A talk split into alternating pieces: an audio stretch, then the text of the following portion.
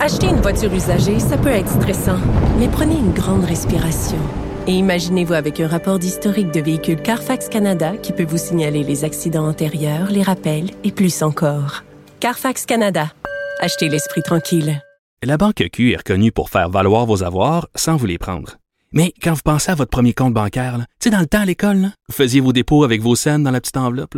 Hmm, C'était bien beau. Mais avec le temps, ce vieux compte-là vous a coûté des milliers de dollars en frais, puis vous ne faites pas une scène d'intérêt. Avec la banque Q, vous obtenez des intérêts élevés et aucun frais sur vos services bancaires courants. Autrement dit, ça fait pas mal plus de scènes dans votre enveloppe, ça. Banque Q, faites valoir vos avoirs. Visitez banqueq.ca pour en savoir plus. Il manie l'idée, la réflexion, la persuasion, le silence. Mario Dumont. Informé, cultivé, rigoureux. Il n'est jamais à court d'arguments. Mario Dumont. Pour savoir et comprendre. Bonjour tout le monde, bienvenue à l'émission. Euh, grosse journée d'actualité, mais je pense que pour bien des gens, bien des consommateurs, bien des gens qui ont une hypothèque sur leur maison, la seule nouvelle qui qui compte vraiment ou qui marque ou qui a un impact direct, c'est cette décision annoncée ce matin de la Banque du Canada de, hausser à nouveau d'un demi-point. Euh, Pas un quart de point comme on pouvait s'y attendre, mais une autre hausse majeure d'un demi-point euh, du taux directeur qui atteint maintenant 4,25% ce qui veut dire que dans les hypothèques à taux variable, vous n'avez plus grand-chose en bas du 6% euh, de possible, même pour ceux qui ont un tarif très avantageux. Donc, euh, c'est est-ce que c'est trop? Est-ce que c'est la hausse de trop? On dit la Banque du Canada veut passer un message clair. Je vais vous avouer là, que ça devient en neuf mois seulement passer de 0,25, de 0,25 à 4,25 ça devient, devient assez violent comme changement, assez rapide comme changement et difficile pour les gens de s'adapter. Tout de suite, on rejoint l'équipe de 100% Nouvelles. Vous regardez LCN. 15h30, c'est le moment d'aller retrouver notre collègue Mario Dumont. Salut Mario. Bonjour. Rapport de la vérificatrice générale sur les retards d'apprentissage des élèves. On cible le ministère de l'Éducation, évidemment des retards qui sont attribués alors que les écoles étaient fermées là, durant euh, la pandémie. Et on reproche aussi au ministère de ne pas avoir les données, c'est-à-dire il y a combien d'élèves qui sont en difficulté en ce moment et où ils se trouvent. On va écouter ensemble la réponse du ministre euh, Bernard Drinville un petit peu plus tôt.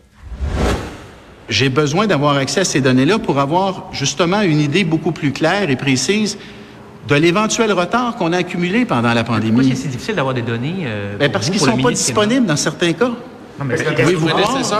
Pouvez-vous croire, pouvez-vous croire, que, il y a- il y a- par exemple, si on demande à des centres de services scolaires combien d'employés vous avez, il y a des centres de services scolaires qui ne sont pas capables de me le dire. Mais, Mais comment est-ce que tu veux gérer ça? C'est aussi parce qu'il n'y a pas eu d'examen du ministère. Je pense que c'était en 2021, Mario, 2020, le quatrième et, et cinquième secondaire. Ouais. C'est quand même étonnant. Je dois avouer que cette nouvelle-là m'a vraiment étonné parce que moi, à l'autre Ouais. extrême, là, je suis toujours un peu renversé de voir au Québec à quel point on, on documente parce que à cause de la façon dont c'est fait, là, les budgets pour aider des enfants, euh, il faut qu'un maximum d'enfants aient un besoin particulier. Puis même les parents veulent ça pour que leur enfant ait de l'aide, il faut qu'il soit décrété. Il faut que leur enfant ait une étiquette dans le front, qu'il y a des besoins particuliers. Donc à cause de ça, là, les étiquettes sont surmultipliées dans notre réseau d'éducation là, pour donc, c'est ça que j'ai peu de misère à comprendre. Il me semble qu'on on est dans un système d'éducation comme nulle part ailleurs ou comme jamais dans notre histoire. On a étiqueté des enfants avec des besoins particuliers. Euh, mais là, on n'est pas capable d'avoir un portrait. C'est certain que l'absence d'examen du ministère, ça nous a empêché d'avoir minimalement à la fin de l'année d'aller chercher le portrait général. Euh, on avait beaucoup misé du côté de l'ancien ministre de l'Éducation sur le tutorat. J'avais l'impression que c'était une bonne mesure. La, la vérificatrice générale semblait être un peu plus sceptique, mais est-ce que c'est... C'est toujours embêtant, hein, tu sais, tutorat, c'est des gens qui venaient, que ce soit des étudiants en enseignement ou des enseignants retraités, venaient aider. Est-ce qu'ils ont noté tout ce qu'on fait? Parce que maintenant, on n'a pas de statistiques sur tout ce que les humains font ou toutes les. Est-ce qu'on a bien noté euh, les progrès, ce qu'ils ont fait? Peut-être que c'est difficilement mesurable en termes, en termes chiffrés pour la vérificatrice générale. Mais enfin, mais, mais on le sait qu'il y a du retard. On, le sait qu'il y a du retard qui est lié euh, aux années pandémiques. Et ça doit être une priorité du nouveau ministre de l'Éducation d'attaquer ça. J'ai aussi été, je vais t'avouer, j'ai aussi été estomaqué par le rapport, là, tout le matériel informatique, tout ce qu'on a acheté pour aider des jeunes là, à distance, là, à faire l'enseignement à distance. 42 millions. Ben, moi, qu'on ait dépensé 42 millions à la limite, comme on dit, et quand il faut, il faut. Là, on était en pandémie, il fallait que nos jeunes aillent à l'école. Ça dort sur des planètes. Ben, c'est ça le problème. on a ça dans des entrepôts, puis ça n'a jamais servi. pour une, pour une partie, pour mm. la moitié ou quelque chose comme ça. Euh, mais Mario, on regarde ça, là. Pénurie de main-d'œuvre.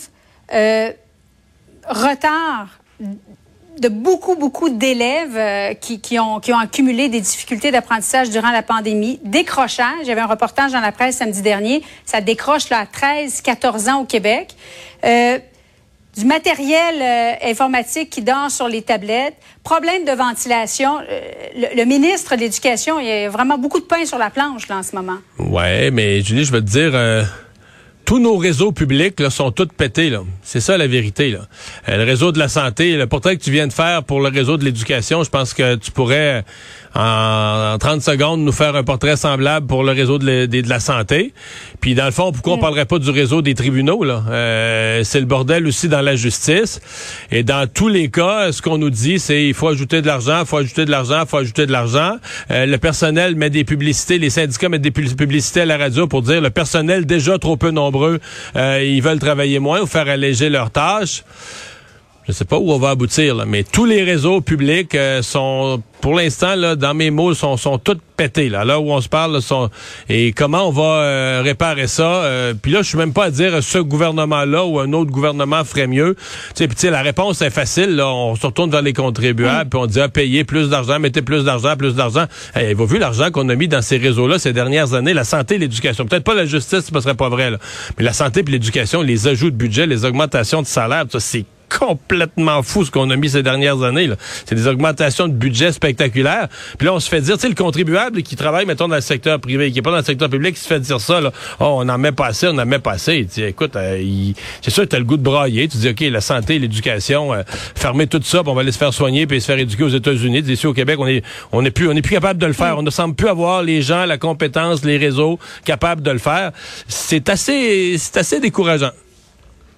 Et autre affaire qui va pas si bien que ça, selon la VG, euh, Mario, c'est Hydro-Québec. Euh, les lacunes du côté d'Hydro-Québec, des pannes de plus en plus fréquentes, de plus en plus longues, et on n'a même pas comptabilisé les pannes liées à des événements météo violents. C'est ce que nous disait Mme Leclerc un petit peu plus tôt. C'est un réseau qui a besoin de beaucoup, beaucoup d'amour.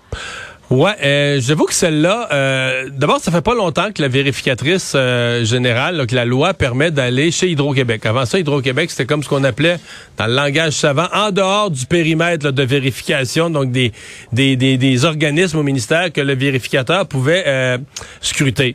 Et donc, nous donne un portrait. Euh, moi, j'avais compris, la, la présidente d'Hydro-Québec avait fait une sortie, je pense c'est l'an dernier, pour dire, ouais, on a bien des pannes, mais c'est lié au fait qu'on a négligé un peu le euh, l'élagage des arbres. Donc, on, je pense qu'on avait augmenté. Je me demande si ça n'a pas doublé le budget pour nettoyer les branches puis tout ça, en disant avec les événements météo. Et moi, je mhm. pensais, parce que c'est vrai qu'il y a plus de pannes, puis on l'entend, les citoyens spontanément le constatent. On entend ça, il y a plus de pannes qu'avant.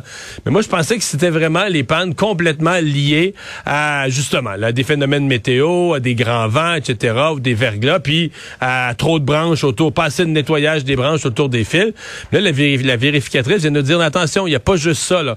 Il y a des, complètement en dehors des phénomènes météorologiques, il y a des pannes aux transformateurs, entre autres, qui sont liés au fait que l'équipement est vieux, l'équipement est pas suffisamment entretenu, n'a pas été remplacé à temps. Et euh, on en a beaucoup et on va en avoir de plus en plus. Alors j'ai hâte d'entendre la, la j'ai hâte de voir comment Hydro-Québec va traiter cette affaire-là. Mm-hmm. Est-ce qu'on a un plan? Bon, on manque pas on manque pas d'argent techniquement chez chez Hydro-Québec, quoique bon, le ministère des Finances est toujours intéressé à, avoir des profits d'Hydro-Québec. Ils font partie de ce qu'on prévoit de, ce qu'on prévoit pour financer nos services publics et autres. Mais peut-être qu'il faudra en mettre, un peu plus sur la sécurité du, euh, réseau. Mario, la COP 15, euh, je sais que tu l'as couvert dans ton émission plus tôt aujourd'hui. Il y avait quoi? Bon, une cinquantaine, peut-être 150 manifestants à l'extérieur, mais il y en a eu à l'intérieur. Et on était plusieurs à se poser la question, mais il y a des policiers partout à Montréal en ce moment. Il y a un immense périmètre, ou en tout cas un périmètre de sécurité autour du Palais des Congrès. Comment se fait-il qu'il y a des manifestants qui ont réussi à entrer à l'intérieur? Mario, ils sont accrédités. Alors, ils font partie des discussions de la COP, mais ils n'y croient plus. Euh, est-ce qu'on peut, est-ce qu'on peut espérer une entente quand les, environnementalistes, au sein même de la COP, la COP ne, ne croient même pas une entente éventuellement là, qui pourrait aboutir le, le 19, d'ici le 19 décembre? Ben, je, m'excuse, je vais être sévère, là, mais sans dit long. Tu sais, ces conférences internationales, il y a tout là-dedans, là, mais il y a un paquet, tu sais, il y a un paquet de gens qui s'inscrivent là, puis qui je serais curieux de voir ces gens-là. Ils ont tout un doctorat en biologie, en biologie moléculaire, en survie des mhm. espèces, en zoologie, en, tu sais, ou c'est juste des militants là, qui ont un diplôme en sciences sociales, ça leur prenait une cause, ils ont choisi celle-là, puis ça leur fait un job. Tu sais, je veux pas être ça, mais il y a aussi de ça. Là, à un moment donné, c'est que tu dis, c'est des il y a 18 000 participants. Là. on nous a impressionnés. C'est une énorme conférence, il y a 18 000 participants. Mais on sait au moins qu'il y en a quelques centaines. C'est pas des vrais participants. C'est des gens qui vont là parce qu'ils ont une cause, puis là, ben, ils vont en profiter pour manifester. Mais c'est pas ça un participant. Le participant doit avoir de l'eau à amener au moulin, de la compétence, de la, matière à amener, des choses, des actions qui doivent être entreprises, etc. Tu sais, euh, soigner une pancarte, c'est pas vrai que tu as besoin d'un doctorat pour ça, puis t'amènes des, des solutions puis des compétences hors de l'ordinaire qui vont euh, changer le, cours de l'humanité. Donc, euh, tu sais, des chialeux avec une pancarte, ben là, il y en a qui ont réussi à avoir une inscription officielle qui a été payée ah par je sais pas qui, probablement dans des organismes subventionnés. Je serais pas surpris qu'il y ait des organismes subventionnés avec nos taxes pour inscrire des gens qui vont mais qui n'ont pas de compétences particulières, qui vont soigner une affiche, ça, ça enlève de la crédibilité, à mon avis, à l'événement. Puis dehors, t'as des militants, t'as des militants écologistes qui disent que la COP 15 devrait pas se tenir. Donc, que tous ces scientifiques, tous ces experts internationaux de tous les pays ne devraient pas se réunir parce que les autres, ils y croient plus, puis tout ça. Euh, en tout cas, je, la, la, plus humoristique, c'est la mairesse qui trouve ça beau, tout ce militantisme, tous ces militants là, qui ont à cœur la planète et tout ça. Et là, j'ose espérer que ceux qui ont vraiment à cœur la planète, c'est les vrais participants qui sont à la conférence puis qui essayent de trouver des, des solutions. Là. Mario, merci beaucoup. Bon après-midi à toi. Au revoir.